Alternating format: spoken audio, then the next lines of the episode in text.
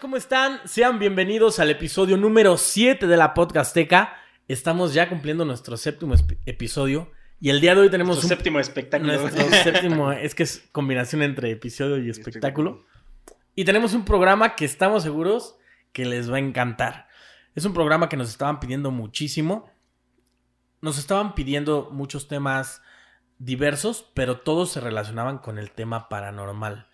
Y el día de hoy, pues además que vamos a comentar un poquito acerca de este tema paranormal, vamos a tener un invitado de primer nivel, asesor y productor de Netflix, eh, conductor de Univisión, de EXA, Televisa, TV Azteca, tiene una carrera impresionante. Director de una gran agencia en, en México y también a nivel internacional, que se dedica justamente a temas paranormales. Exactamente. Está totalmente documentado y, y él utiliza sustentos científicos para poder demostrar todas sus teorías. No solamente se mete a la casa supuestamente embrujada y, y hace un show, sino Y realmente video, toma fotos. tiene No, no, no, sustentos no. científicos. Entonces estamos seguros que les va a gustar muchísimo esta entrevista. Willy, ¿cómo estás? Muy bien, muy contento y muy, de nuevo, como siempre, muy emocionado, pero en este capítulo en especial, créanme que, que les va a gustar mucho, o esperamos que les guste mucho porque le pusimos bastante esfuerzo y realmente también nuestro entrevistado, eh, agradecerle de una vez, aunque ya lo hicimos también en la entrevista, pero eh, por todo el profesionalismo y por lo que nos pudo aportar, porque la verdad se portó muy, muy, muy bien y es, una, es un gran tipo y una gran persona y muy, muy profesional. Es un gran sujeto. Es un un gran, gran sujeto. sujeto. Sí, es- ya lo van a ver ustedes. Y, y pues eso, muy contento. Chay, ¿cómo estás? Muy emocionado y muy feliz por el tema, por el invitado. Como ya lo mencionaron, este, pues es prácticamente un experto en la materia. Y aparte de que es muy accesible, hizo muy ameno el tema, te lo explica muy bien. Creo que va a resolver muchas de las dudas que muchas de las personas ah, tienen sobre el fenómeno paranormal en general. Y pues agradecido porque nos... Y es más, hasta los va a dejar pensando. Y en una de esas, porque este video sale en la noche, ni los va a dejar No dormir. dormir, ¿eh? Quiero aprovechar para comentar que planeamos este episodio como cualquier otro para que fuera un solo episodio, pero la charla con él fue tan nutrida y tan extensa que vamos a tener que hacer dos episodios. Entonces, este es el episodio número uno de Fenómenos Paranormales y vamos a ir desmenuzando y vamos a ir desglosando todos los temas que estamos seguros que a ustedes les interesan. Antes de que hagamos una pequeña introducción, ¿les ha pasado algún fenómeno o alguna situación paranormal? Pues fuerte, digámoslo así, no. No, realmente no, pero sí algo. ¿Te la cuento? o? ¿Te la cuento? sí. Ah, pues. Este, ¿Te la cuento Sí, o, no, no, o no, terminando, el programa nos tomamos un cafecito para, para poder Bueno, charlar para- acerca de, de este? La verdad no soy una persona que le hayan pasado muchas cosas, pues ¿por qué no?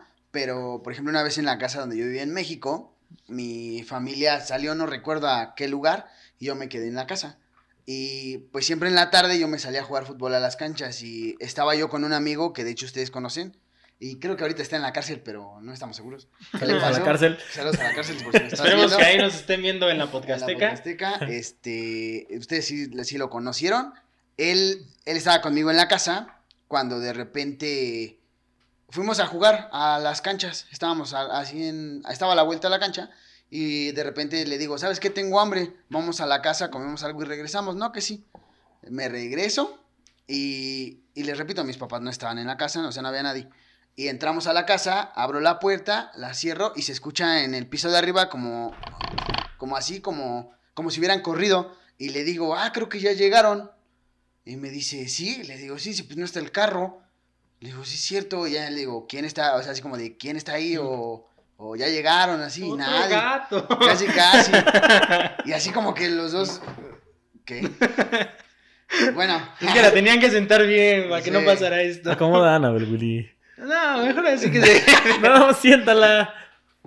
Perdón, esto no es actuado. Sí, no. Annabel de verdad quiere protagonismo. Ah, bueno. no tiene y- pupilas. Ah, no, sí, sí tiene, pero... Y este, y pues realmente pues ya nos subimos y no había nadie en la casa, ¿no? Pero clarito escuchamos cómo corrieron en el piso de arriba, ¿no? Y ya los dos quedamos así como de... Pero pues bueno, ya comimos, nos volvimos a salir y ya, o sea, no pasó a mayores solamente, ¿sabes? Willy, Pues la verdad, yo tampoco he, he tenido como tal ninguna experiencia paranormal. A mí como tal no, pero he visto, hu- hubo una ocasión cuando pues yo estaba en la secundaria, yo entrenaba lucha olímpica y me fui a un campamento al centro ceremonial Otomí, que para- quienes no lo conozcan es una especie como de Teotihuacán, un poco más pequeña, pero de los Otomís y está cerca de Toluca como hacia el cerro. O sea, está padre el lugar y es un lugar por la altura se ocupó para entrenar, para, pues, para agarrar condición y todo eso. Entonces yo me fui a este campamento, me fui dos semanas y ahí siempre, o sea, eh, nuestro entrenador de lucha y las personas decían que luego ahí espantaban. O sea, eso sí era como un rumor de que en esa zona espantaban. Entonces que en la noche, por ejemplo, no salieras ni nada de eso. Y en una ocasión estábamos en, comiendo todos porque era una mesa así muy larga y comíamos todos juntos, como 8 o 9 de la noche. Y así de repente estábamos comiendo y, y en eso, no sé si les ha pasado, por ejemplo, en el estadio, cuando quieren sacar a alguien que de repente todos empiezan a voltear y de repente Ajá. el foco de atención se queda en alguien. Así ocurrió, estábamos comiendo y de repente pues ves, bueno, y me doy cuenta que empiezan todos a voltear y pues yo volteo. Cuando, cuando volteo estaban dos de las personas con las que entrenaba, eran un chico que le decían el güero porque era muy güero. Saludos, güero. Saludos, güero. No creo que me esté viendo porque él sí jamás lo volví a ver. Pero bueno, o sea, e- es una persona, de hecho, entrenada. ¿Es, es el güero que cantó con el recodo? No, ¿Es otro güero? no sé ni qué güero me hablas. Un güero. No, no, no, porque, o sea, no era de los que entrenaban conmigo aquí en Pachuca. Ah, ya, ya, ya. Él era de los, o sea, entrenaban, pero en la Ciudad de México. En... Te- Nada más para aclarar, tenía un amigo güero que entrenaba con él y yo lo conocía por él porque en Ah, ese Leonel. entonces, ajá, Leonel. Ah, Leonel. No, pero no, no era Leonel. Eh, hubo un curso de verano donde me invitaron a dar clases de box al curso de verano y ahí él tomaba clases de, de No, yo, lucha. yo, yo ya era avanzado de lucha. Yo era el que ponía a los morros a hacer los ejercicios. Entonces, digamos Con que- 12 añitos, que, ¿eh? Que- que- que era un, un programa de, de curso de verano que organizaba el gobierno del estado Porque era en el y- centro de alto rendimiento. era en el centro de alto rendimiento y ahí conocí a sus compañeros de, de lucha y era chistoso porque nos poníamos a luchar. Ya sabes, ¿no? Crees que es muy fácil. A cotorreo. Pero bueno, ahí conocí a su amigo Leonel, que era súper también era güero. Era súper disciplinado, mortaleaba y todo el show. Y meses después en un baile, no recuerdo si fue del recodo o de algo así, se subió a cantar con ellos. Mm. Digo, no estabas tú, pero te No. platiqué. Sí, sí, sí. Saludos, Pero Leonel. saludos, Pero Leonel. es otro güero. Sí, pero no, ese es otro güero, uno que entrenaba en México. Bueno, e- ese güero y otra chica estaban así, o sea, estaban sobre la mesa y estaban así tapados. Y entonces, eh, pues sí, nos llamó mucho la atención porque se levanta, la, o sea, alza la cara la morra y pues sí estaba muy pálida. O sea, muy, muy, muy pálida. Y entonces todos nos quedamos así como de qué pedo, ¿no? O sea, ¿qué pasó? Y entonces, la verdad no recuerdo cómo sucedieron después los hechos porque pues en el momento no dijeron nada. Pero eso fue, digamos, a mitad del campamento y pues des- después le seguimos tratando como de saber qué había pasado. Yo nunca me enteré que vieron, pero sé que, supe, o sea, supe que los dos, porque fue casi instantáneamente que los dos, o sea, se pusieron como mal. Los dos, es extraño, ¿no? Ujú. O sea, si eres tú solo que el que te imaginas algo, pues eh, no, nomás estás tú. Pero en esta ocasión los dos estaban mal, estaban así como pálidos, como espantados. Y nunca nos dijeron como tal qué les pasó, pero sí nos dijeron que vieron algo eh, como tal en la ventana. Y entonces pues ya desde ahí tú bien panicado porque yo fue la primera vez como tal que estaba lejos de mi familia. Yo jamás había estado ni así que con mis primos o con mis tíos, tal vez uno o dos días, pero en esa ocasión pues fueron dos semanas en los que yo nada más estaba con mis compañeros de, con los que entrenaba. Entonces sí, de repente estabas en la noche en tu cuarto de Harry Potter así chiquitito y escuchabas cualquier ruido y ya decías, no, mames, ya vienen a espantar. Sí. Pero pues afortunadamente a mí, a mí jamás me tocó ver nada. A mí que creen que de niño sí me pasaban muchas cosas. No, no tengo el recuerdo así completo de todo lo que sucedía. Pero por ejemplo, de los más claros, una vez estaba en mi cama, de esas veces que no puedes dormir. Y entonces estaba oscuro y, y recuerdo que me quedé viendo así como al infinito. Y literalmente sentí que me jalaron, que me jalaron la mano, o sea, como que me querían llevar. Y entonces yo empecé a jalonear y empecé a gritar. Llegaron mis papás a ver qué pasaba y cuando ellos llegaron yo estaba en el piso. Entonces, pues obviamente la explicación de los papás es como, este, ah, no, lo soñaste, ¿no? Te caíste en la cama. Pero yo estoy seguro que no pasó así. Efecto Es que, Mandela. es que eh, yo, yo siento que pasa mucho con los niños. O sea, ellos puede que sean muy perceptivos y en ocasiones a lo mejor sí ven cosas que nosotros no. Pero por el hecho de ser niños es como de, ah, pues a lo mejor te lo imaginaste o a lo mejor lo estás inventando, ¿no? Porque los niños son mucho como de, ah, pues mi amigo imaginario, no sé. Entonces siento que va más por eso de que a lo mejor no, no le crees muchas veces a un niño porque sientes que no, o sea, que es muy fácil para un niño decirte, ah, vi esto, vi aquello. Cambio si, por ejemplo, alguien, pues ya hasta adolescente, ya joven, adulto, te dice, ah, es que sentí que me jalaron, pero te lo dice en serio, pues no te... En primera instancia no tendrías razón para no creerle, ¿no? Pues sí, siempre tendemos a minimizar las cosas cuando no las entendemos, ¿no? Y hasta siento que pasa cuando eres grande, ¿no? Luego llegas a decir, ay, es que esto, que el otro, y decir, ay, no manches, ¿cómo? No, cálmate o así. Y me ha bueno, a mí no, pero sí he escuchado a mucha gente que le ha pasado que dicen que pues, le suceden cosas de este tipo y la gente dice así como de, no, es que eso no es, o te lo imaginaste o te sugestionaste, pero pues realmente no sabemos, ¿no? Y además otra de las cosas que suceden es que como eres niño, primero no tienes mucha credibilidad. Y en este punto de, de mi vida, por ejemplo, muchas cosas las veo como muy borrosas. O sea, eso, ese recuerdo que les conté ahorita es muy claro. Es que a lo mejor estabas pedo. Pero...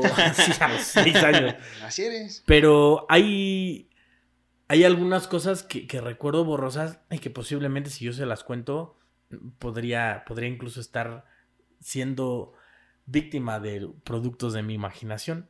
Pero por ejemplo, sueño mucho, recuerdo que soñaba mucho con un vampiro. Salía de, desde ahí mi afición con los vampiros, tenía seis años. Salía de mi cuarto, que ese cuarto siempre ha tenido una vibra muy especial. Y, y yo me El que ponía... estaba en la parte de abajo, ¿no? Así es. Y yo me ponía a platicar con él en mis sueños. Y me acuerdo mucho que era un vampiro. O sea, no me daba ni miedo ni nada por el estilo, pero veía un vampiro. También hubo un tiempo que veía un duende. Y pues mis papás era como de, ah, no, estabas dormido, ¿no? Estabas hablando dormido. Porque yo me Sí. acuerdo que les decía, ahí está el duende, ¿no? Y ellos decían, no, no, no, no, está, duérmete, duérmete, duérmete. Pero Yo no me recuerdo acuerdo- vagamente la no me historia en sí algún veía. momento. O sea, ya tiempo después que decían que era porque te habían dado mucho medicamento o algo así, ¿no? Que una vez Es lo que te digo, o sea, se lo atribuyen a, ah, no, cuando estaba alucinando estaba viendo elefante rosa. A lo mejor estabas viendo estaba, Dumbo. estaba, estaba me enfermé y estaba a punto de, estaba yo creo que a punto de convulsionar, o sea, me subió la temperatura muchísimo. Entonces yo me acuerdo que, va a decir mi mamá que siempre la quemo, pero pues es que Es así que pasó. ya van a, ver en, van a ver en la entrevista la quemadota que le dieron a mi Sí. mamá.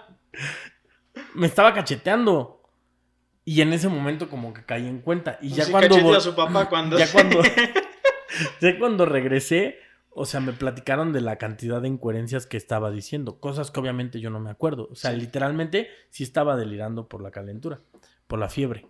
Pero pero bueno, eso es otra cosa, ¿no? Esa vez de los de los enanitos, pues yo me acuerdo que le decía, "Ahí está." Y no y no me había metido el SD ni nada por el estilo. Le decía, "Ahí está." Y yo, "Sí, sí, sí, duérmete."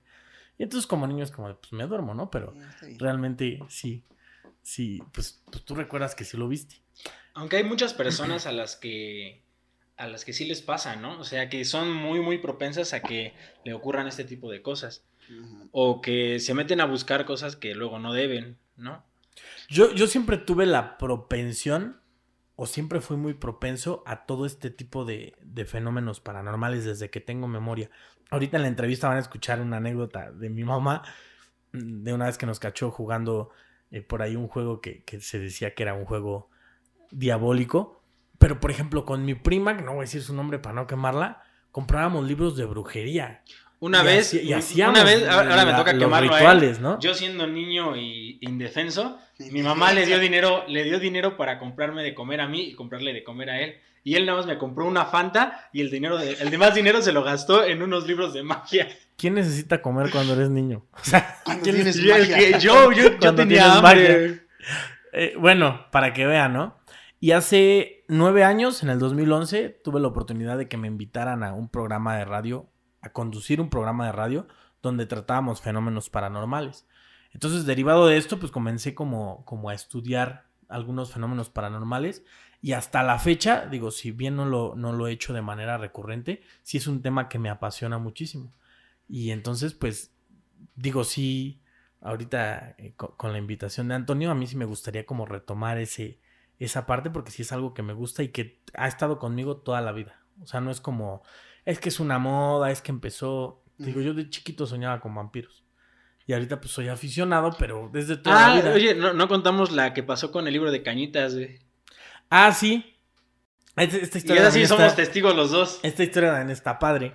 Cuando era niño, no me pregunten por qué. Dicen por ahí en leyendas legendarias que creo que te lo daban en la SEP. Ajá. No recuerdo yo, yo. yo, te recuerdo, lectura yo de lo, la SEP. yo- yo lo, yo lo recuerdo. Yo era niño, o sea, yo tenía, tengo buena memoria y me acuerdo bien. Yo tenía como 4 o 5 años y él tenía, pues no sé, como 9 o 10. Y una vez llega y me dice que iba a comprar en su escuela el libro de cañitas. Y yo le dije que si me compraba el libro de fresitas. y pues no, no me lo compró.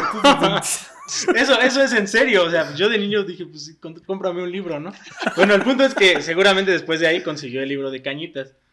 Bueno, el libro de cañitas, para que se den una idea, que pues todo el mundo conoce la historia y después se las vamos a platicar más a fondo, e- es la historia de Carlos Trejo. Fue el primer libro que yo leí en mi vida. Un libro como tal en forma, o sea, de principio a fin. Y en una ocasión, en, en una casa, justamente donde grabamos originalmente el, Podcast. el podcast, Sí, eh, porque fue en esa este habitación. no es, no sé si no se habían dado cuenta, pero Ah, estamos, en una, estamos en una set, en un set este por COVID. Sí. Estaba leyendo acostado, estaba acostado en el piso leyendo. Y entonces se cayó una lámpara. Ajá, está- estábamos los dos. Bueno, él estaba acostado así boca abajo leyendo. Yo estaba en el cuarto como todo niño brincando o haciendo algo, así en la esquina haciendo mi güey. Y de repente él se levanta, él termina de leer el libro. Y en el momento, así, eso sí es en serio. En el momento exacto en el que él se levantó, Cae la lámpara donde yo estaba acostado. de- justo en el. O sea, estaba, por ejemplo, es que aquí no se ve. Digamos, menos ahí. Menos ahí. Bueno, una lámpara justamente arriba de mi cabeza. Me levanto y en ese mismo instante se cae. O sea, estuve a nada de ser descalabrado por una lámpara. Y ahí sí, pues estábamos los dos. Y experiencia padre, que ya en su momento se las contaré más a fondo, porque seguramente vamos a hablar de este tema más adelante. Pero por cuestiones de mi trabajo, invité a Carlos Trejo a una obra de teatro que, que produje yo, que era una obra de terror, la escribí yo. Y Carlos Trejo accedió a ir a, como invitado especial para el cierre de temporada. Y pues bueno, mucho se dice de él y lo que ustedes quieran, pero para mí fue muy simbólico que me firmara el libro de Cañitas.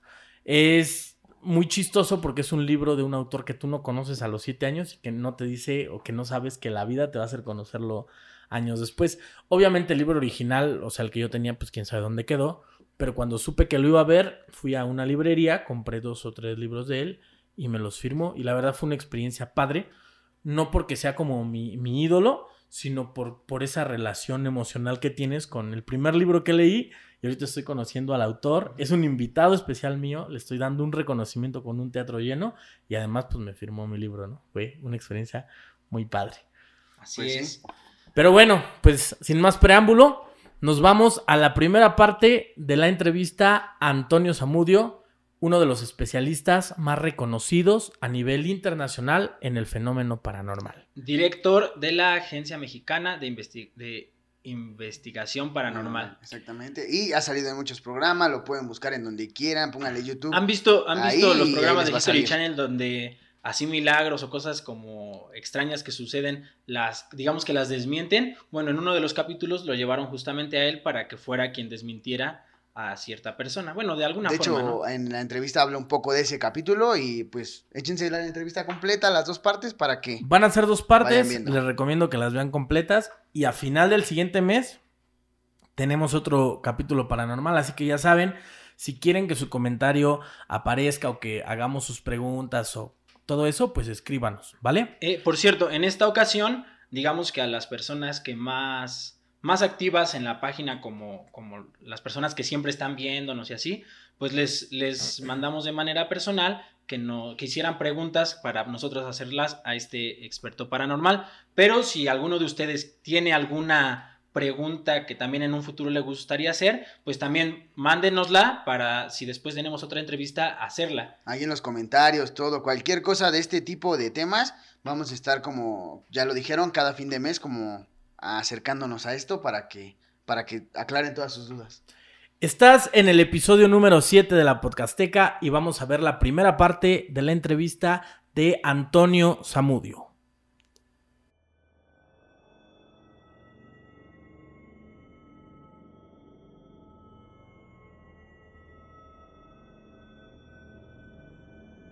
Y bueno amigos, pues el día de hoy tenemos en la Podcasteca un invitado especial. Les estoy hablando de un investigador paranormal de los más reconocidos en México y Latinoamérica. Tiene 22 años de experiencia en el tema. Es fundador de la Agencia Mexicana de Investigación Paranormal. Ha colaborado con televisoras importantes en México y en Latinoamérica como TV Azteca, Televisa. Actualmente tiene un podcast para Univisión. Es asesor y productor de Netflix para algunas series y películas relacionadas con el fenómeno paranormal. Ha sido buscado por algunas empresas internacionales como History Channel por su conocimiento y expertise en este tema paranormal. Y es conductor de la sección paranormal en ExaFM 104.9. Les estoy hablando de uno de los investigadores paranormales más importantes de este país y que el día de hoy lo tenemos para que nos responda algunas de las preguntas que ustedes nos enviaron. Estamos con Antonio Zamudio. Antonio, ¿cómo estás, amigo? Buenas noches. Buenas noches, bien, bien, muchísimas gracias. Gracias a todos por, por la invitación y sobre todo pues, a tu público por estar aquí con ustedes. Hicimos una, quisimos hacer una dinámica para que fuera más fluido y le preguntamos a los a las personas, a nuestro público, que nos enviara algunas preguntas que les pudieran interesar. Y pues todas las preguntas que tenemos han sido de ellos, entonces pues qué mejor que, que darles el gusto a, a todos ellos. Venga. ¿Estás listo? Listo, adelante. Yo nací listo. Bien, la primera pregunta es de Natalia. No vamos a decir apellidos para que no haya problema, solamente nombres de pila. La primera pregunta es de Natalia. Nos comenta que en su casa hay un cuarto en el que se siente una presencia, que la vibra al entrar a ese cuarto es extraña. Lo que ella quiere saber, primero es por qué solamente se siente en ese cuarto y no en toda la casa. Quiere saber cómo puede saber o cómo puede darse cuenta o cerciorarse si realmente hay algo ahí y si en algún momento hay una presencia y puede irse a algún otro lugar de la casa? ¿O cuál podría ser el factor principal? De primera mano tendríamos que saber un poco más de la historia de ese lugar, ¿no? No propiamente por una sola sensación se podría tornar una investigación. Tendríamos que tener un antecedente histórico, un hecho trágico, un hecho incluso un vínculo emotivo de alguna persona que vivió y murió ahí, o de algo que se suscitó trágicamente y es probable que sí se vincule con esas sensaciones. Ahora, es muy ambigua su información, siendo honestos, o sea, nada más dice que siente la presencia. Lo que nosotros estudiamos dentro de la agencia es la psique de las personas. Eh, siempre tenemos la teoría bien fundamentada en el hecho de que a raíz de la tesis que nosotros formulamos desde hace veintitantos años, es que todo está correlacionado con la psique del ser humano independientemente que sea videograbada o registrada por un dispositivo de, grabación, valga la redundancia, tiene que haber un receptor. En este caso es una persona quien vive un fenómeno extraño sobrenatural, pero hay muchas sensaciones totalmente eh, explicables ¿no? dentro de, la fisiología del ser humano, que incluso este, entra el paradigma de, la intuición, entra el paradigma también del reflejo, eh, que se activa con la intuición y cosas así, ¿no? Entonces, sí es importante profundizar en su psique de ella para saber si realmente está sintiendo una presencia, porque puede especular que sea una presencia. Tal vez se siente una vibración extraña en ese cuarto. Ahora, habrá que saber un poco más, como te digo, y profundizar en el hecho. No solamente eh, las entidades espirituales respetan espacio y tiempo, sino también están aturadas en ese espacio. O sea, aquí entra la cuestión de que muchas personas tienen la creencia que se arraigan cosas o se llevan cosas, ¿no? El clásico que te dice, o el clásico brujo, por ahí, ¿no? El charlatán que te dice, no, traes cargado varios espíritus, eso no es cierto. Eh, los espíritus no se arraigan a las personas, no se pueden vincular estrechamente con una persona, se pueden vincular en espacio-tiempo con la persona que cohabita ese lugar, pero no pueden salir de ese espacio si no, no habría eh, casas embrujadas, por así decirlo. Entonces, digamos, con la poca información que tenemos, es más probable que si hay alguna energía esté arraigada con las personas que viven ahí, más que con, el inmueble como tal. En el caso de la chica tendríamos que profundizar, ¿no? Más allá de otra cosa. Eh, pero sí, en un momento dado, en un parámetro de investigación, si es, está arraigado un ser o una entidad espiritual o un espacio determinado del inmueble, tendría que haber una explicación del por qué históricamente. No podría ser porque simple y sencillamente se le ocurrió a la entidad posarse ahí y, molestar a esta chica, ¿no? Ok, muy bien. Pasamos entonces a la siguiente. Hola, ¿qué tal? Buenas noches. Buenas noches. Este, espero te encuentres muy bien. Y la pregunta es de Sayuri. ¿Cuál ha sido la experiencia paranormal más fuerte que hayas tenido en todo tu tiempo como investigador? Híjole, la pregunta de los 64 mil, gracias a la persona que preguntó esto. Eh, Saludos a Sayuri. Saludos, a Sayuri.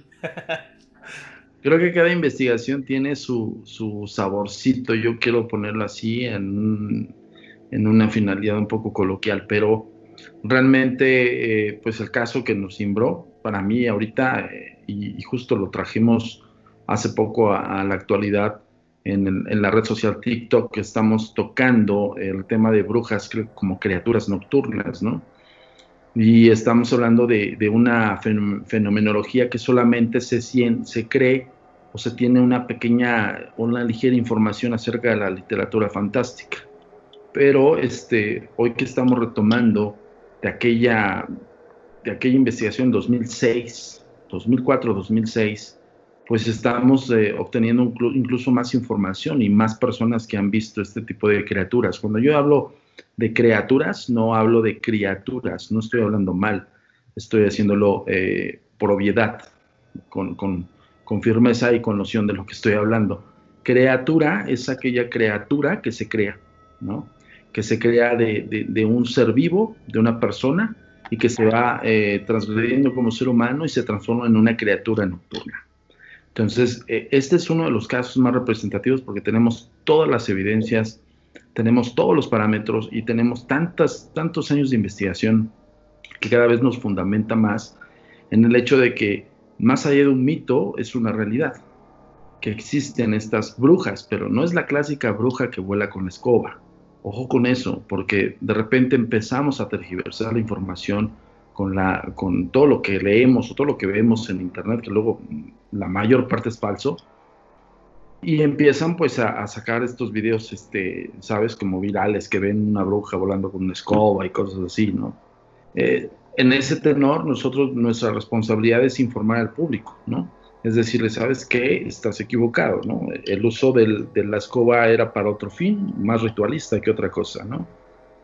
Y era un fin totalmente grotesco, ¿no? Incluso para los chavitos no pueden estar escuchando esto, pero si nos vamos a nivel histórico, pues bueno, no lo digo yo. Hay expertos en la materia también que, han sido eh, historiadores y han documentado esto. Ese es uno de los casos que para mí es uno de los más impactantes porque tenemos elementos no solamente biográficos, sino también eh, físicos.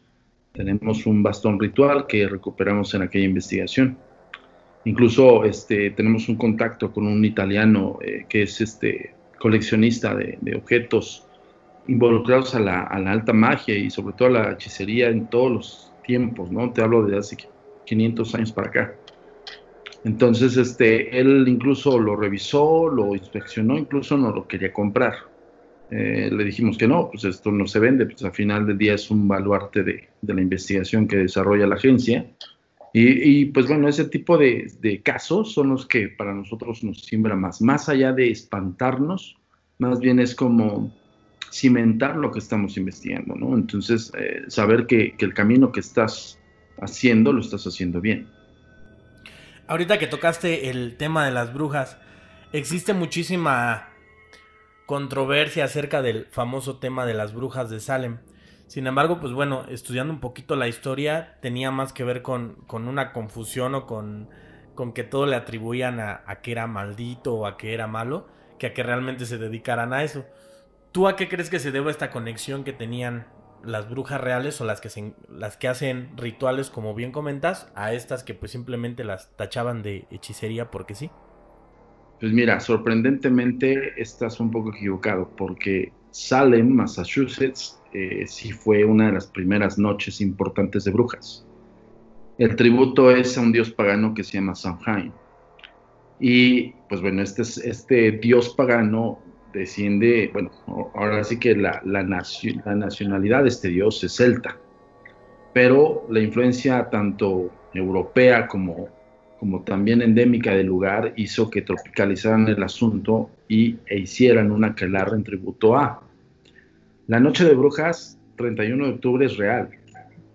O sea, sí existe. La diferencia es que justamente cuando hubo estos persecutores de, de, estas brujas o hechiceras en aquellos entonces, te hablo de 1600, 1500, pues el grado máximo de estudios en aquel entonces era tercero de primaria y era un erudito de las ciencias, ¿no? Entonces imagínate, si a esto le añades que por, por propia idiosincrasia el ser humano, desde el que fue eh, prácticamente leído para acá, ah, era misógino, ¿no? Entonces siempre se tenía a la mujer en un lugar atrás o al lado del hombre.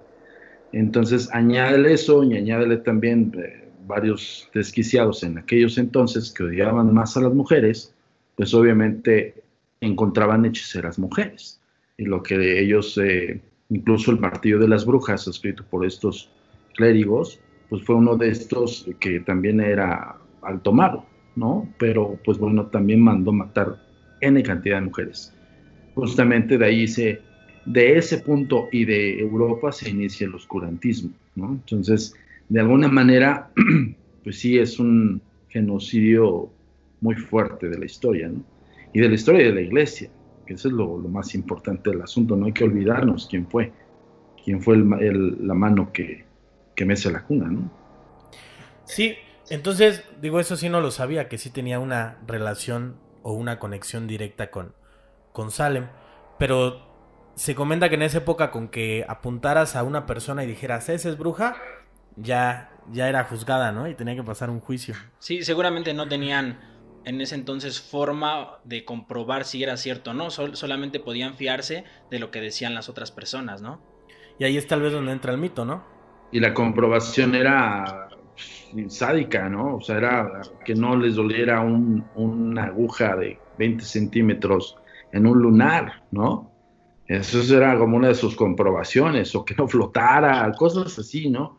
Bien risorias, pero en aquellos entonces, pues los grandes, eh, en este caso los que veneraban, debo decir algo, o sea, también entra mucho parte de la creencia en aquellos ayeres, ¿no? Evidentemente había muy poca información y la información que se otorgaba era la que daban aquellos que mandaban a la pira a las mujeres. Entonces, imagínense, también era utilizado esto como una especie de pues bueno, de, ¿cómo se dice? Se me olvidó la extorsión, como una especie de extorsión hacia aquella mujer que no cediera hasta los placeres de los hombres y si no cedía la acusaban de bruja, ¿no? Pero evidentemente sí era bruja, o sea, sí habían brujas, no enteramente las personas que mandaban matar, sino sí había hechiceras y así había aquelares. Esa noche del 31 de octubre por eso se, celebra y en la actualidad se sigue venerando ese sábado. También está el 30 de abril, en México propiamente el 30 de abril es una de las noches brujeriles más importantes de todo el mundo. Es un sábado alemán que eh, rinde tributo a la noche de Valpurgis, se llama, Valpurgis. Y 24 de junio, que se celebra en España, que es la noche de San Juan, que son las tres noches brujeriles que se tienen como, como de estos, eh, estas fechas como festivales o algo así, como festividades, que como por ejemplo lo que nosotros celebramos el Día del Trabajo, para ellas celebran este 24 de junio, 30 de abril y 31 de octubre. Eh, justamente viene relacionada con... Ah, bueno, hola Antonio, ¿qué tal? Espero que estés muy bien. Gracias. Eh, viene, viene relacionada con la pregunta de otra chica que nos mandó. Es una pregunta de Andrea que nos pregunta por qué en, justamente en la noche de brujas suelen ocurrir la mayor cantidad de sucesos paranormales. Pues eh, básicamente porque son como son noches brujeriles y se rinde tributo a ese dios pagano, que justo de ahí se correlaciona con todo este contexto del por qué hacían aquelarres, o sea, sí tiene un porqué, un significado. Por ejemplo, yo cuestiono mucho de repente a las, a las brujitas que vieron Coven, ¿no? De American Horror Story, y de ahí se pensaron que eran brujas, ¿no? Entonces, y empezaron a tomar su cursito de Wicca y cosas así. Lo Wiccano incluso lo, lo dejan por muy debajo de, de, la doctrina que es la realidad, ¿no? De repente, este, cuando tú, cuando te cuestionan, oye, ¿de qué bruja estás hablando? Porque hasta se ofenden, ¿no?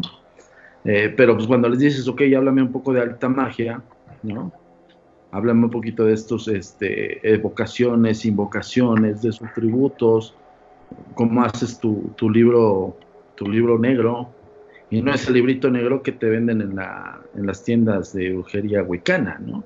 Sino esos libros eran escritos, de hecho se forjaban por, por cuero de chivos y en, en, un lapso más light o fresa, ¿no? Pero de repente eran hojas eh, hechas con piel de humano. Entonces, este, de ahí radica el contexto de la realidad y lo tropicalizado o, la buena ondita de, decir soy brujita, ¿no? Pero pues realmente no, te puedo asegurar que en una especie de pacto se, se mean los calzones, o sea, literal. Seguramente sí. Y por ejemplo, y si, y si lo trasladamos a, por ejemplo, en este caso a México, al primero y al 2 de noviembre, igual va relacionada a la pregunta de Andrea, este, porque en México también se dice que, bueno, el Día de Muertos también atrae más sucesos paranormales o si solamente es como, como una creencia popular. Es creencia popular y de alguna manera también tuvo mucho que ver con la conquista y tuvo mucho que ver con la evangelización. O sea, la celebración del primero y 2 de noviembre sí tiene un dato preciso prehispánico. Ojo, pero la apertura del Mictlán, como es real, de los aztecas y de los mayas, la apertura del Mictlán es en mayo y se cierra en noviembre. O sea, el cierre de, las puertas del Mictlán se cierran incluso el 2 de noviembre. Pero porque está correlacionado también con la fecha específica de 31 de octubre, el Día de Todos los Santos, primero de, noviembre y 2 de noviembre, el Día de los Muertos. Porque evidentemente pasó algo muy fuertemente que marcó a la iglesia y que la iglesia también tuvo sus detractores en aquellos entonces con el oscurantismo. O sea, hubo rebeldes que realmente no estaba como tan buena onda que se llevaran a sus hijas y a sus esposas acusadas de brujería y las quemaban. Entonces un aliciente por parte de, de aquellos que fusionaron las culturas en México, principalmente en América, porque aquí en México también estuvo muy fuertemente el oscurantismo y evidentemente hay una evidencia contundente. La evangelización es el oscurantismo del nuevo mundo, no hay de otra. O creías o te hacían creer, y no creías, entonces te mandaban al cielo para que te perdonaran. Y de la forma más grotesca y más vil, ¿no? Entonces imagínate que los, los propios evangelizadores pues también tenían esta, eh, este doctorado en tortura, ¿no? Entonces, ¿cómo no podías creer? Entonces la fusión de estas culturas hace que también haga una especie de, como, como decir, refrendo de que, ok, me equivoqué, pero miren, los, el Día de Todos los Santos lo vamos a relacionar con la evangelización y los indios que no tenían una creencia más que en los diablos, porque para ellos eran diablos, no, era, no eran, eran ídolos aztecas, pero eran diablos, porque llamaban ídolo porque idolatraban, o sea, el indígena idolatraba a esas deidades. Entonces, pero no entendían, no comprendían exactamente la cultura azteca, no, no entendían ni comprendían que todo estaba ligado a la agricultura, ligado a, la creencia de ellos mismos en la elevación del espíritu y cosas más profundas. Entonces, tropicalizaron y fusionaron estas fechas. Por eso también se celebra instintivamente en, en ese, esos días, pero el 2 de noviembre es, el, cierre del Mictlán. O sea, sí hubo un respeto hacia las creencias indígenas, pero tropicalizaron porque se junta con 31 de octubre. Ok. De noviembre. Es un tema súper profundo, híjole, nos acabaríamos el programa, de verdad. Muy bien, vamos a pasar entonces a la siguiente. La siguiente pregunta es de Eli. ¿Qué elementos son importantes para saber que realmente es un fenómeno paranormal el que estás viviendo? Ok, el, elemento básico y muy importante es el raciocinio de las personas. Em, en el tenor de si algo que estás viviendo trata de analizar todo. Entiendo la postura de una persona que está ajena a este trabajo. Nosotros, perdón, nos enfrentamos a tiro por viaje cosas que nos desafían a nivel razón, razonal. Pero, este, pues bueno, tratamos siempre de buscarle una explicación científica antes de determinarle algo paranormal. Muy diferente eh, a lo que se cree de un investigador, porque por eso es, hay que hacer muy hincapié en la gran diferencia. Chicos, y esto va para todos los que nos están escuchando, la exploración urbana no es investigación paranormal, chicos. no lo hagan, por no favor. videos ni nada. No, y, por supuesto que no lo hagan porque existe un, en el Código Penal legislado el añadimiento de morada. Entonces, esos chavitos que se avientan a, meterse a lugares este, abandonados creen que están abandonados. Pero si alguien tiene administración de ese inmueble, te puede acusar de allanamiento y vas directo al bote, cabrón. Y ahí adentro sí ves fantasmas. Entonces. y, de los malos. Y de los malos. Entonces, la, la, pregunta base es esa: tratar de buscar una explicación. Más allá de un elemento que te, no sé, te funcione una teoría, una técnica, pues yo creo que les, no, más bien los invitaría a que estudiaran el fenómeno. O sea, que esto sí es de estudio, ¿eh? esto no, no es una cuestión de, no es como, como el güeycito de la moto que agarró y se le ocurrió. No, no, no, tienes que abarcar una carrera para tener fundamento en lo que estás hablando. En mi caso, soy psicólogo y luego me orillé a la parapsicología y estudio ocultismo. Entonces, tienes esas bases, tienes esas ciencias, aunque dos son ocultas o dos son para ciencias, pero tienes una, una ciencia exacta.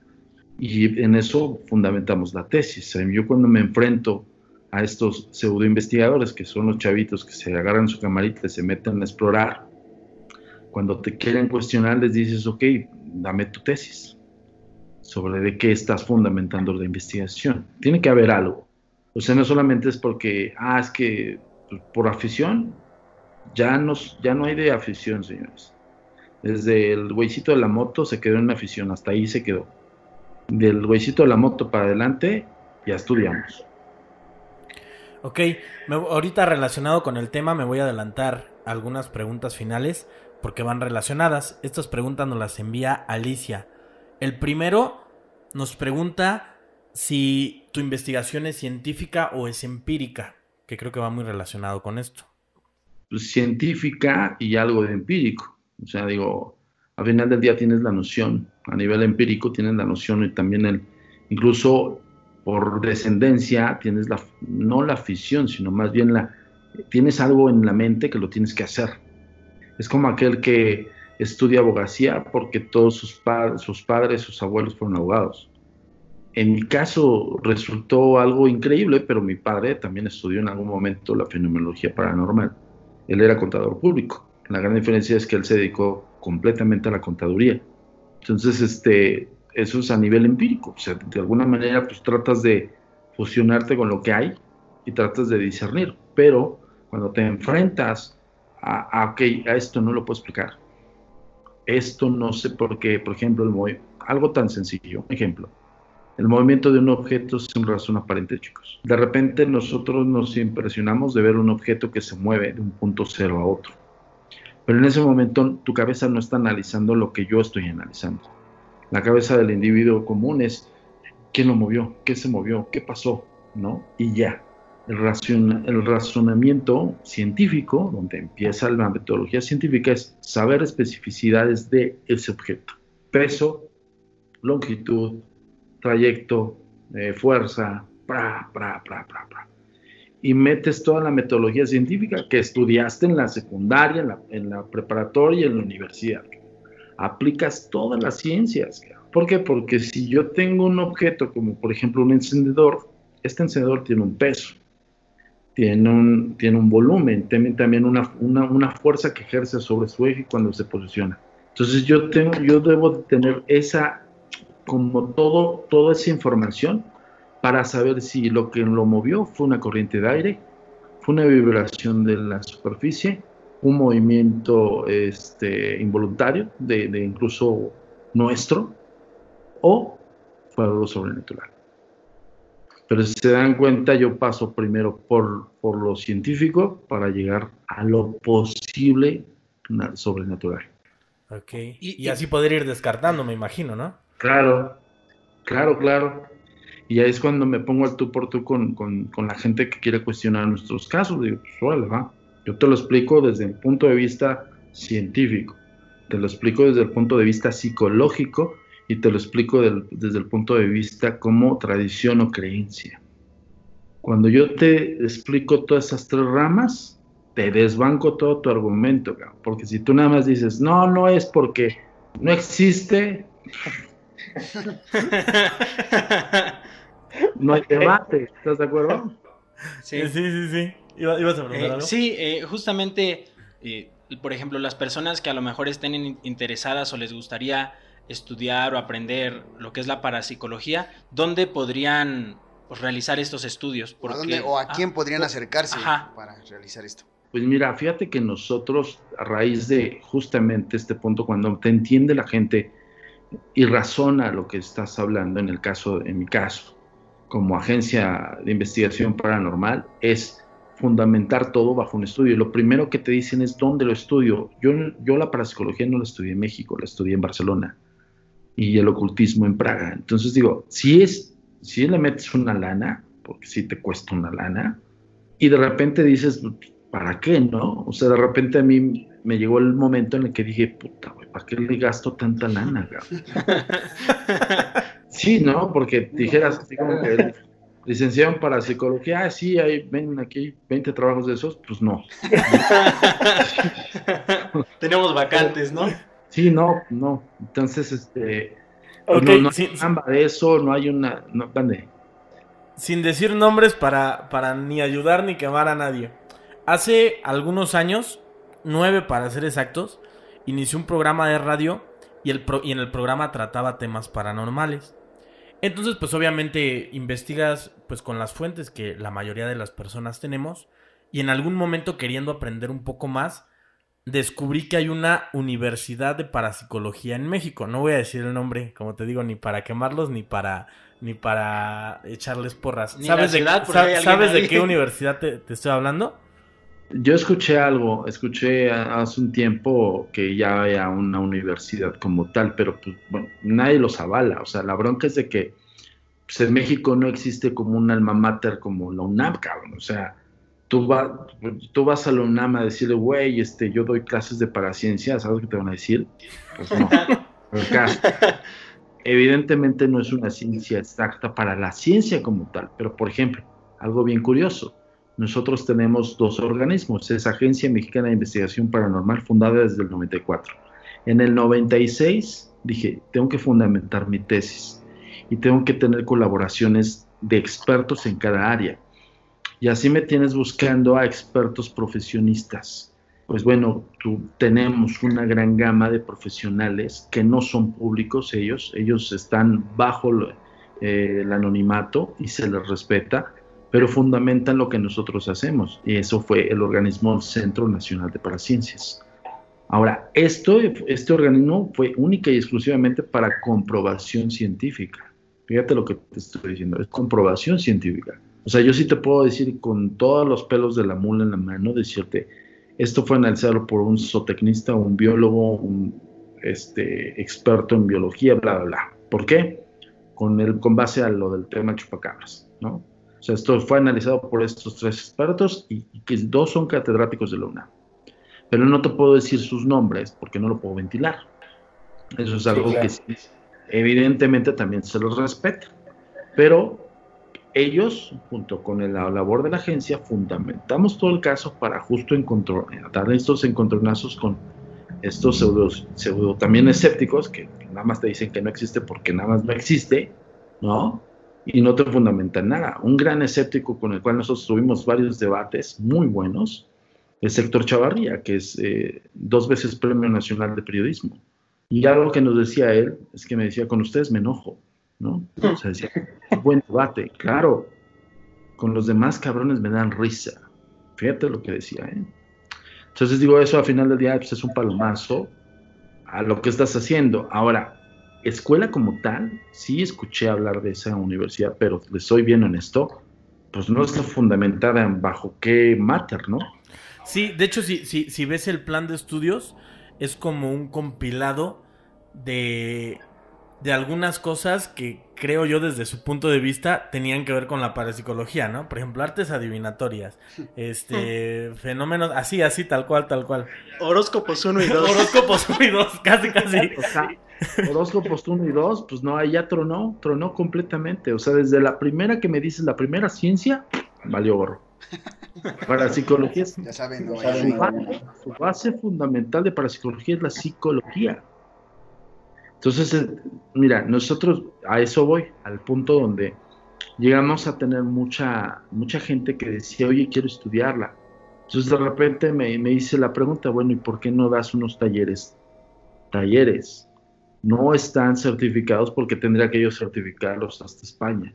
Y tendrá que mandar a las personas a España. Y esto no les va a dar porque al final del día es viajes, es, es- pagar todos tus gastos y demás. Bueno, entonces dije, pero si tengo grandes amigos en España, para psicólogos, que pueden dar su, su buen punto de vista en cada eh, test de cada uno de los chicos que, que tomen el taller. Y dicho y hecho, creamos el, el AMI Paranormal Academia. Esto ya lo tenemos funcionando prácticamente desde el 2000 hemos tenido, no te voy a decir que tenemos las generaciones de alumnado, porque de repente cuando un, un chavo dice, yo quiero aprender, y ve toda la paja, porque eso es paja, teórica, te digo, se me dan los calzones, cabrón. o sea, en ese momento dicen, espérame, pero no vas a hablar de fantasmas, o sea, sí, pero esto te lo tienes que refinar para que tú puedas hablar de fantasmas, no yo, ¿no? y que puedas analizarlo, ¿no? Entonces, este, hay muy pocos, la verdad. De hecho, de esos, de esos estudiantes hemos tenido ya eh, dentro del equipo, ¿no? O sea, de esos estudiantes que, que terminaron sus talleres, estuvieron funcionando dentro de las filas de la agencia mexicana. O sea, a final del día sí fue como una especie de nicho también para nosotros, porque en este caso yo soy el fundador y el presidente y hemos tenido cuatro generaciones de investigadores cuando se termina la, la, labor de ellos es cuando se hacen sus vidas, se casan, tienen hijos, cosas así, que ya no les permiten hacer este tipo de labores, porque esto es 100% dedicarte al, a esto. No hay más, ¿no? Entonces, pues bueno, fue un nicho y de alguna manera fue una cantera de la agencia, certificados con otros amigos parapsicólogos en España, en Barcelona, y pues de alguna manera, pero no, no es como un diploma que vas y te presentas al UNAM, lo que te decía, o sea, no, no tiene esa validez, no estamos en la SEP ni nada de esto. Esto es directamente, tú quieras hacerlo y evidentemente pues, tiene un costo, pero muy accesible, o sea, no, no tampoco es, te digo, yo no, no les cobro lo que me costó a mí irme a, a Barcelona, luego a Praga, y todos los años que me quedé allá, ¿no? La idea es de que si haya más estudiosos del fenómeno. O sea, la idea es que sí se estudie el fenómeno. Sí, que, que, que pase más a la profesionalización y no a la exploración urbana, ¿no? Como comentas. Ah, Porque ahorita, sobre todo, YouTube te, te permite esa, te da esa libertad, ¿no? Tomas una Esa cámara, licencia. te metes a, te metes a algún lugar eh, que se dice está embrujado y pues haces ahí tu, tu supuesta investigación, pero efectivamente si no tienes la menor idea de, qué es lo ¿no? que vas a buscar, pues a lo mejor hasta lo encuentras y ni cuenta te das, ¿no? Mira, incluso nosotros le quitamos, yo te puedo decir ahorita que nosotros quitamos el cliché del uso operativo de la sesión Ouija. Somos los pioneros en eso.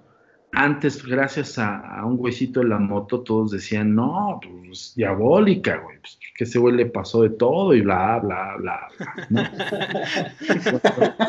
Sí, estoy bien honesto, de hecho, y te voy a explicar el por qué somos públicos. Por algo muy importante, porque de repente empieza la, la vertiente de decir, bueno, pero espérame, a ver, pues todo te lo fundamentas en estudio y demás, y, y la persona que, que nos ve en, en la televisión, en, nos escucha en el radio, dice, estás perdiendo credibilidad por eso. No. Al contrario, estoy difundiéndole mensaje. O sea, la idea es que, que te escuchen sobre de lo que te estoy hablando, las teorías, lo que estamos haciendo ahorita en este ejercicio de entrevista. Entonces, la idea es de que escuchen de que esto pues, tiene un fundamento académico, no, no es de enchilamesta. Y otro punto, pues también nosotros decidimos hacerlo público por eso. La manera de, de cómo, te fina- cómo hacer financiamiento o autofinanciamiento, porque prácticamente es eso, cuando tú empiezas a ver los gastos que se te generan, que son muchos, los dices, ¿de dónde los saco, cabrón? ¿No? O sea, es donde justo ahí se quedan en la afición. Y cuando nosotros nos hicimos públicos, la decisión propia de mi parte, en el caso de la presidencia, fue decir, ok, vamos, vamos a salir a la, luz pública, pero salgamos para, para dar un mensaje de esto. Y curiosamente en el 2006, 2004 empezamos en la Universidad del Valle de México en el programa de Radio Lático y luego nos, nos llamaron para Canal 4 de, de, Televisa. Ahí nos pusieron el mote de los hombres de negro. Ahí fue. Nosotros no llegamos a ese mote.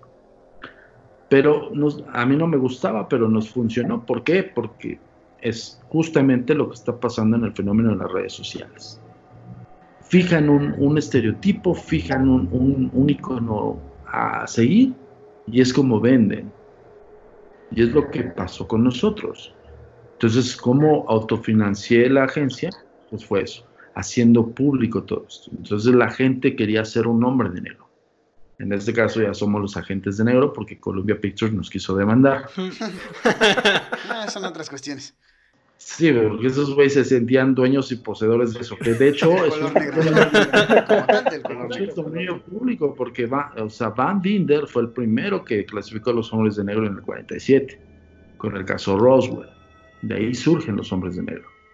Y pues bueno, de allá alguien, como que cuando querían este registrar Día de Muertos, cabrón. Así.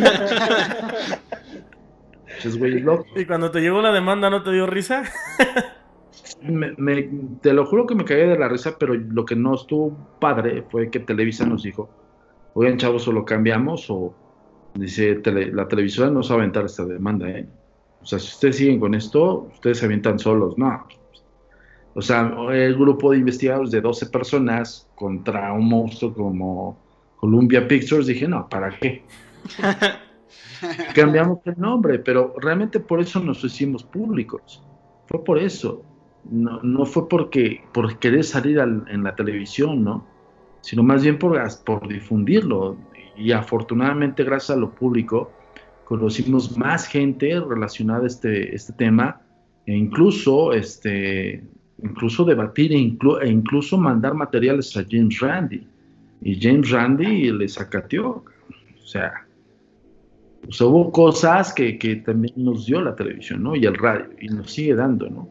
Esta es una de las situaciones, por ejemplo, lo que te decía de sacar el cliché a las personas de la sesión Ouija, que todo el mundo decía que era diabólica, y gracias a los medios, también gracias a la televisión, a la, al cine, y a la literatura, y a güeyes como el güeycito de la moto, pues todo el mundo pensó que era diabólico.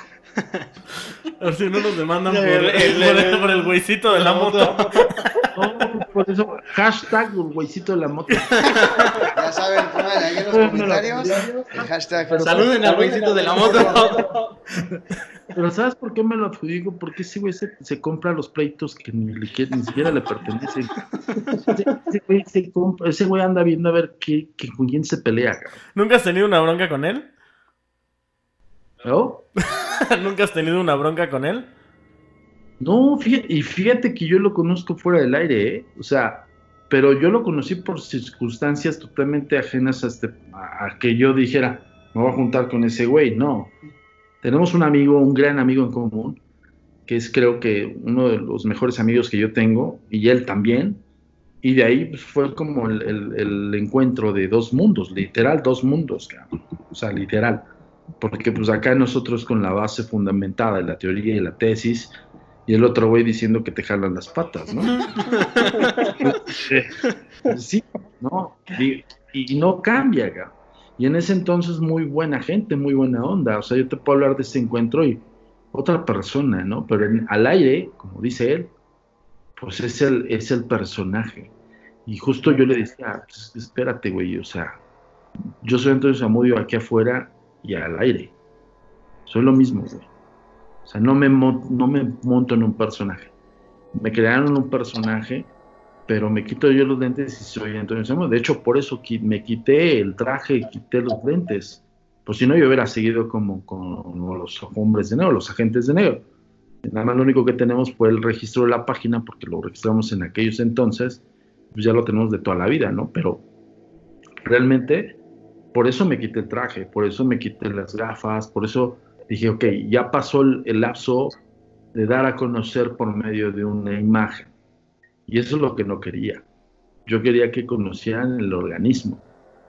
Y justo después de ese programa, conocieron el organismo. De aquí para el real, History Channel, Discovery Channel, este, la TV, Repretel, eh, Fuji TV en Japón, o sea, varias televisoras, incluso televisoras científicas como History, dijeron, oye, queremos tu opinión, ¿no?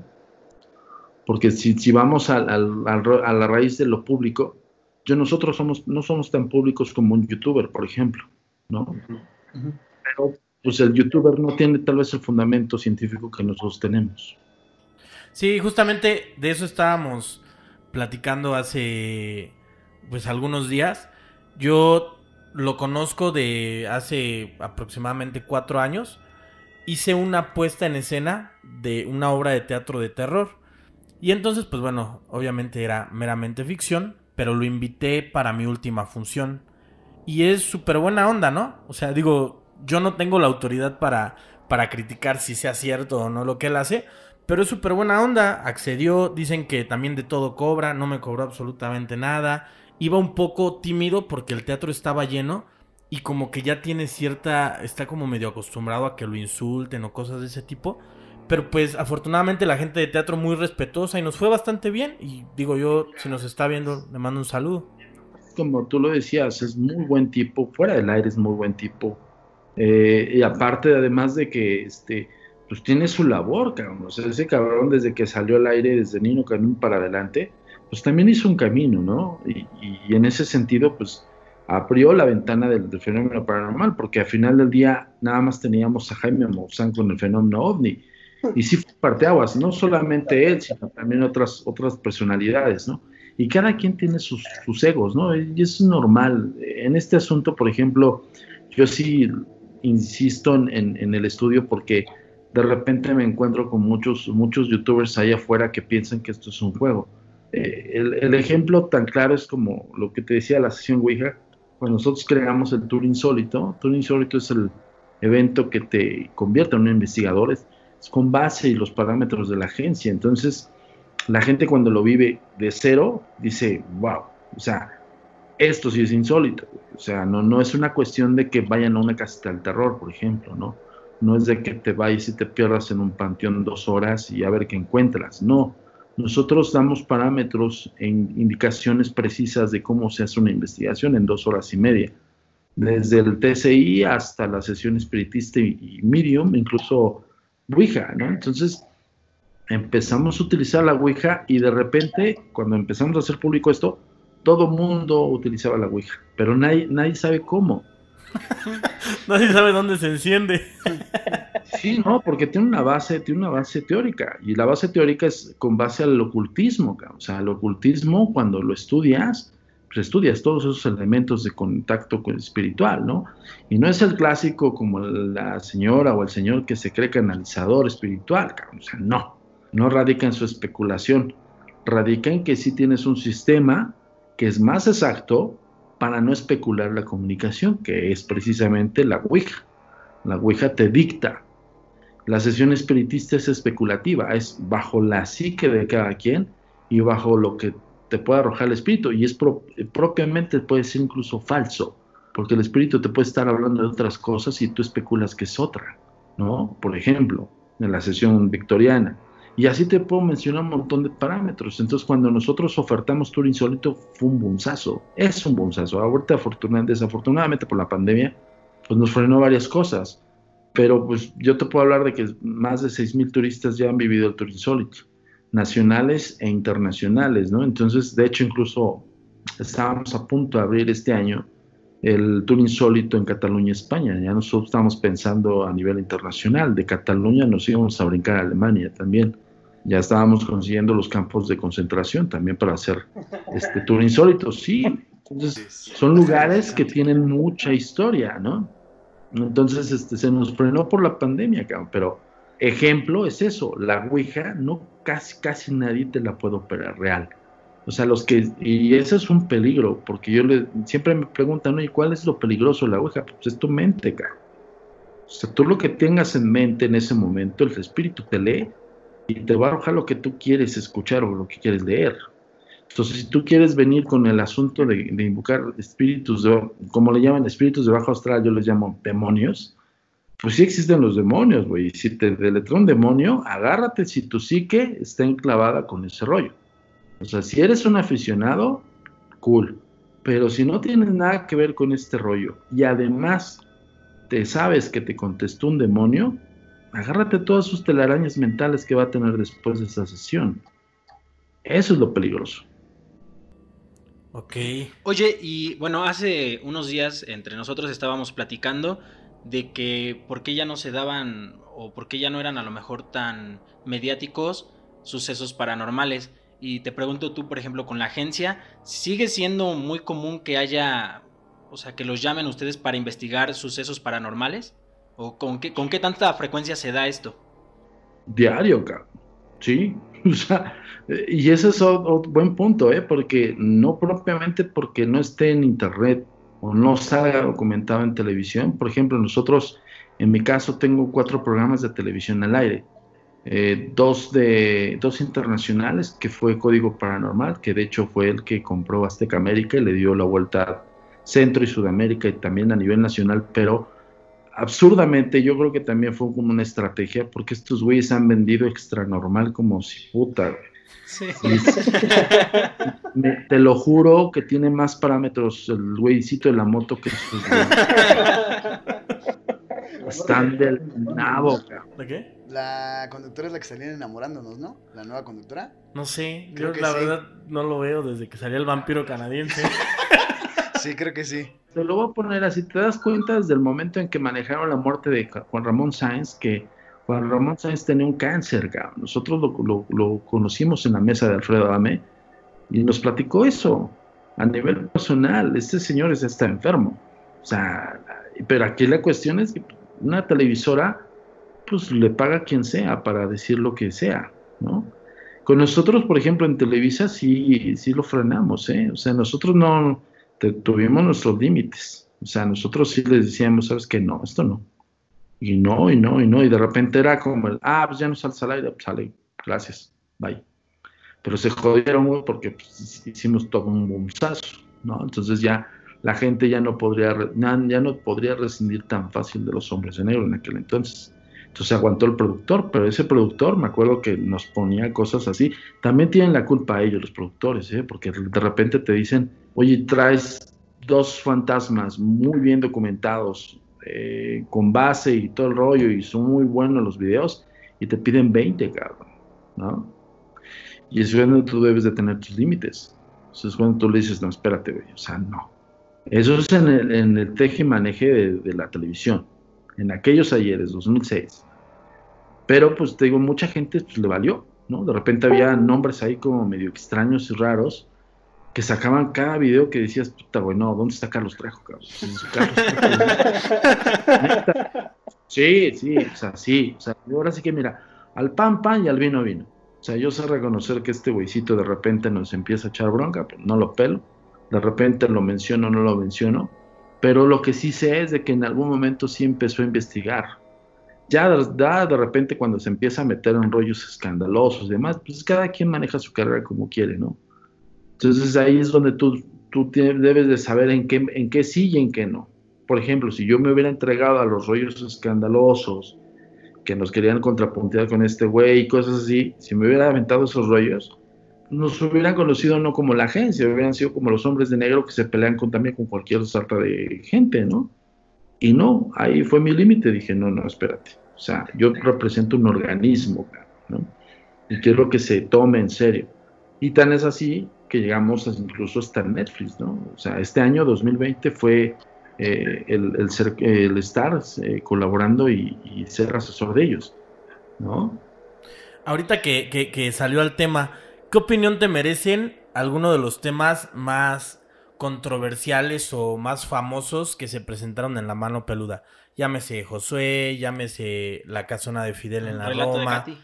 Eh, relato de Katy, que era una posesión demoníaca. O sea, ¿alguna vez has tenido contacto con ellos o, crees que, tengan fundamentos para que sean reales? No, nosotros, yo lo que sí, no, te voy, no voy a entrar en el tema de que nosotros somos y ellos no, no. Cada quien tiene su punto de vista y su, su propia tesis. Juan Ramón Sáenz, aún después de muerto y antes de muerto, se lo dije, tú no tienes tesis, cabrón. O sea, tú, y, él lo aceptó. Es que yo no soy investigador, brother. Así me dijo, ¿eh? Yo soy presentador. Sí. Ah. Digo, pues sí, güey, pero te están vendiendo como investigador. Te voy a decir por qué esta, y esta pequeña anécdota casi nadie la sabe. La sabe la gente de producción de, Canal 4 de repente Juan Ramón Sáenz no, no quería que nosotros estuviéramos en mesa con él. Yo decía, pues, tiene, es, su figura del Señor, es su nombre, pues, como todo empiezan los egos y los celos, digo, va, está chido, no, no tengo bronca, ¿no? Yo no iba por ese afán, pero sí le decía al productor, oye, güey, pero pues estás hablando de demonios, es un tema que sabemos de ese tema, güey, invítanos. Yo más que nada, pues para debatir, y me encantaba debatir con el escéptico porque justo era debate de conocimiento. Entonces, pues no, no, no, hasta que un día lo enfrenté le dije, ¿qué onda, güey? ¿Qué, problema tienes con nosotros, cabrón? ¿Qué pasa, cabrón? Y sí se sincero, dijo, es que yo no soy investigador. Entonces yo sé que hay temas que tú dominas que yo no tengo ni la ni la menor idea. Ah, ok. Cuando se va a TV Azteca, es algo bien curioso y eso casi nadie lo sabe. Cuando, se, cuando lo contratan en Azteca, ahora sí el productor me dice, acabado.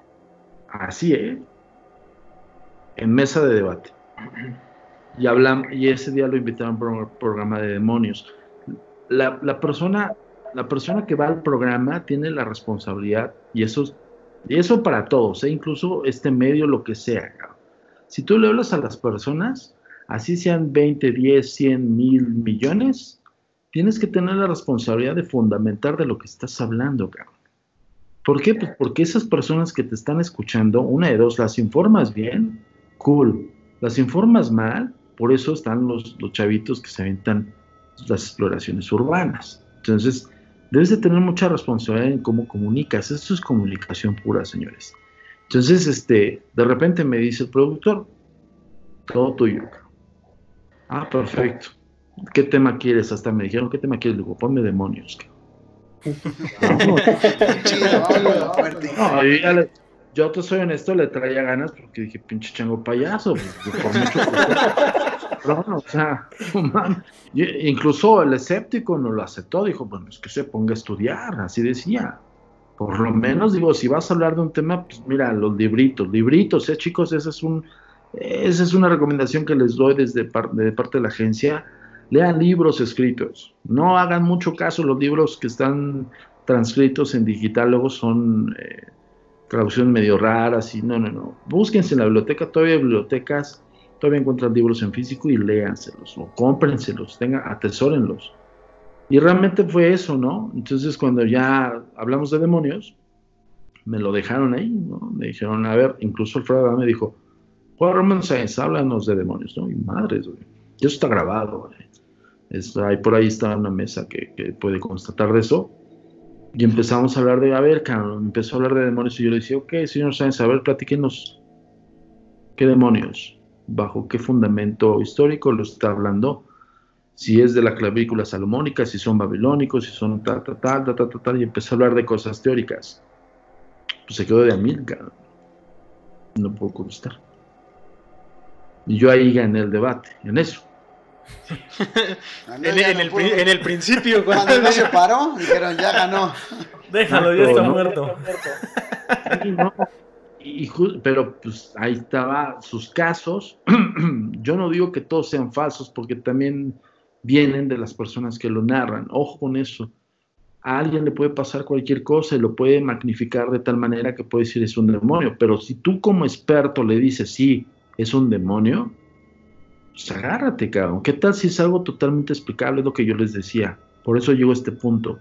Tienes que fundamentarte, cabrón. O sea, no puedes hablar a la ligera. Por ejemplo, una persona que sufre una esquizofrenia y que puede estar diagnosticada o no, no puedes llegar y decirle, sí tienes demonios, cabrón.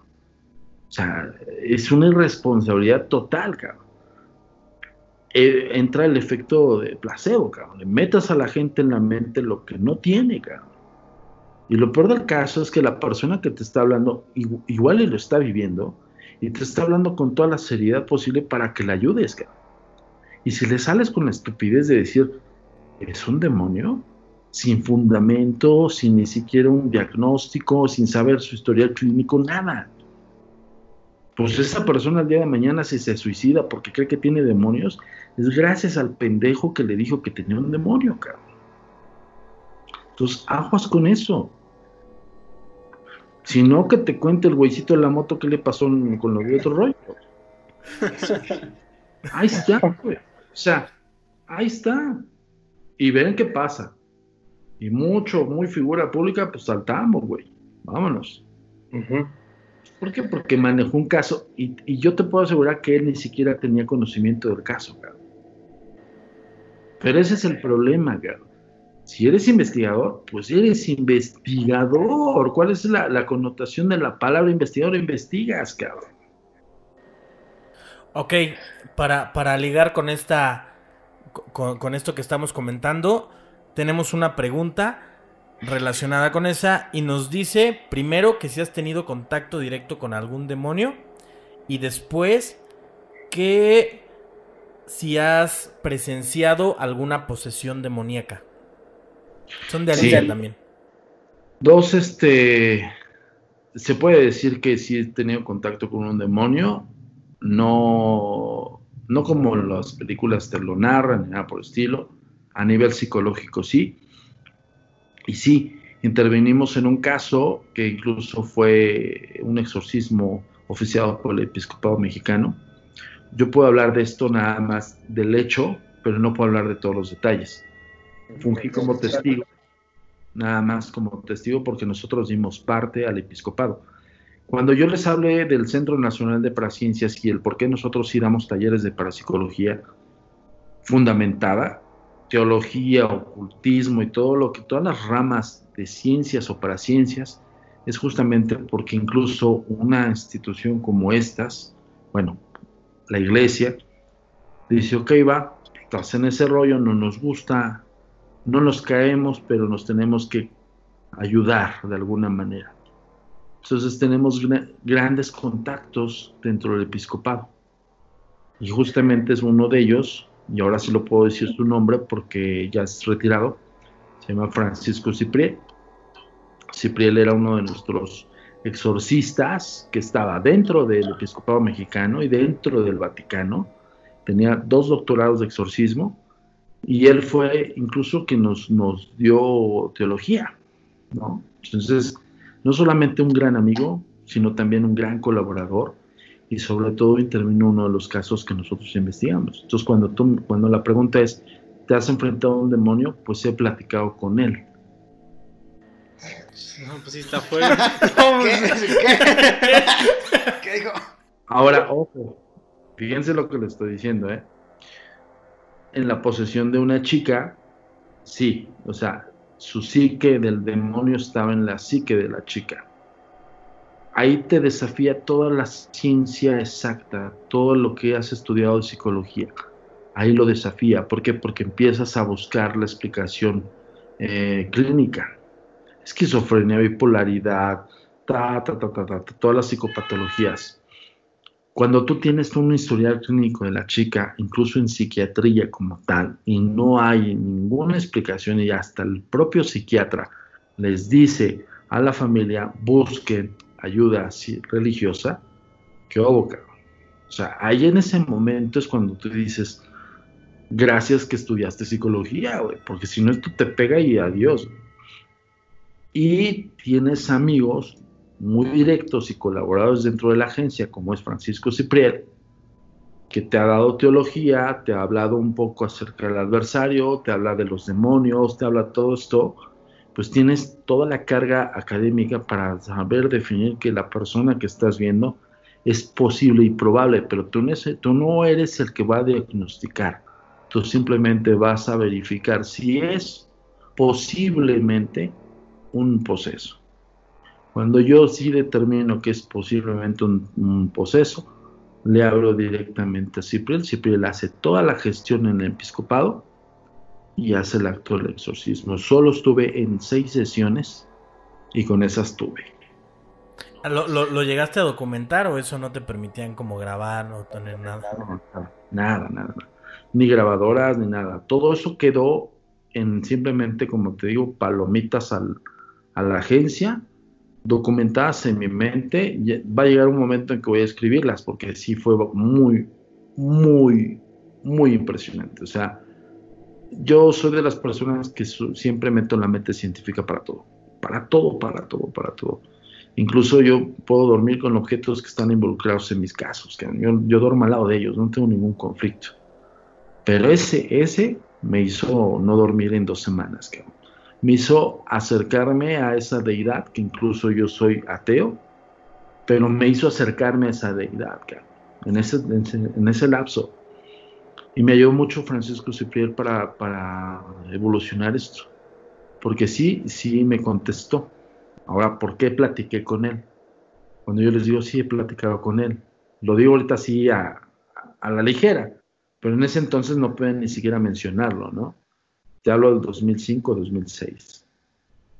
Cuando yo hablo con él, porque hay una interacción, evidentemente Cipriano me dice, tú no eres un hombre de fe, entonces no la veas. Documenta todo, tú vas a ser testigo, porque incluso te hacen firmar un acta. O sea, todo tiene que ver con, con unos protocolos, unos lineamientos sumamente minuciosos, ¿eh? O sea, no es que de que llegue Juan Pitas y diga yo soy, por eso también existe mucho, mucha controversia en torno a este tema, porque de repente los pastores llegan y dicen yo, y fra, tra, tra y demás, pero no saben si realmente tienen un problema clínico. Yo lo que sí puedo defender aquí, en este tiempo, a la iglesia, es que si, hacen una averiguación absoluta de, de, lo clínico de la persona. Para que ellos puedan hacer el oficio, tienen que hacerlo así porque ellos es una responsabilidad muy fuerte. O sea, si esa persona se muere durante la sesión de exorcismo, el que se va al bote es el padre. Eso es real, ¿eh? Y el episcopado lo sabe, y sabe el Vaticano y todo el rollo. O sea, no cualquiera, no puede ser tan sencillo, ¿no? Por eso tienen un oficio, el oficio de exorcistas. Entonces, bueno, rápido, la plática que yo tuve, las tres palabras, cuatro palabras, de esta cosa que estaba dentro de esa chica y yo nunca supe qué nombre era, ni supe qué, qué demonio era. Lo que sí supe es que era un demonio de jerarquía media. Y de ahí también fundamenté mi tesis del por qué hay posesiones, porque también me ayudó a estudiar un poco más a, a fondo de los posesos. No, cualquiera, no cualquier persona se puede poseer. Tiene que estar intrínsecamente ligada con la religión, de alguna u otra manera. Siempre. Decía Gabriel Amort, que es el exorcista del Vaticano, no conocía ningún demonio ateo. Y eso es una realidad, ¿eh? Si no está ligado a la religión, puede ser otras cosas. Al menos no demonios babilonios, no demonios realmente que se rigen bajo esa, esa misma tesitura de la religión. Bueno, en, el, en la interacción de palabras que te, te gana la, porque estás presente y estás viendo cosas muy fuertes. Sí, superfuerza es una realidad. Sí, lenguas perdidas, también arameo antiguo, hebreo antiguo, latín, de cajón. Sí, videncia, videncia no de lo que te va a suceder en un futuro, saben tus secretos más oscuros, los más guardados.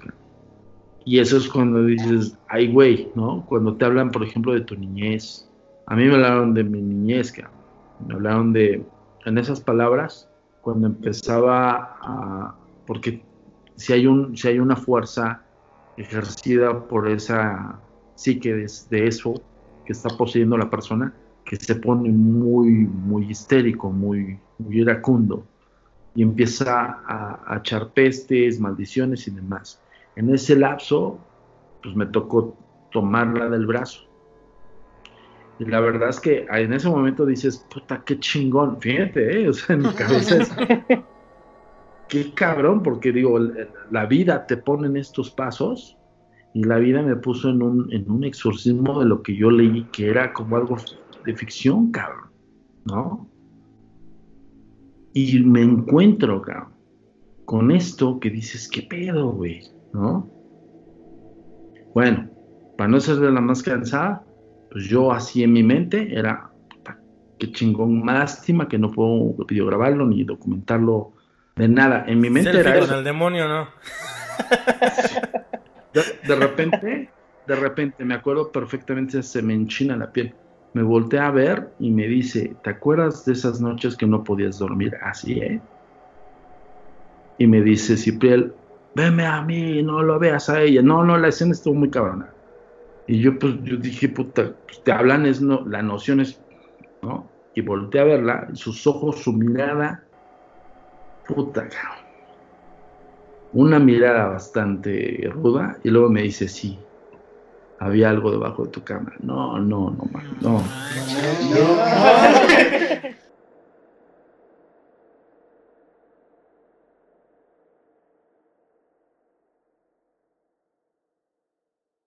Acabamos de ver la primera parte de esta entrevista de dos partes con el experto en fenómenos paranormales, Antonio Zamudio. ¿Qué les pareció?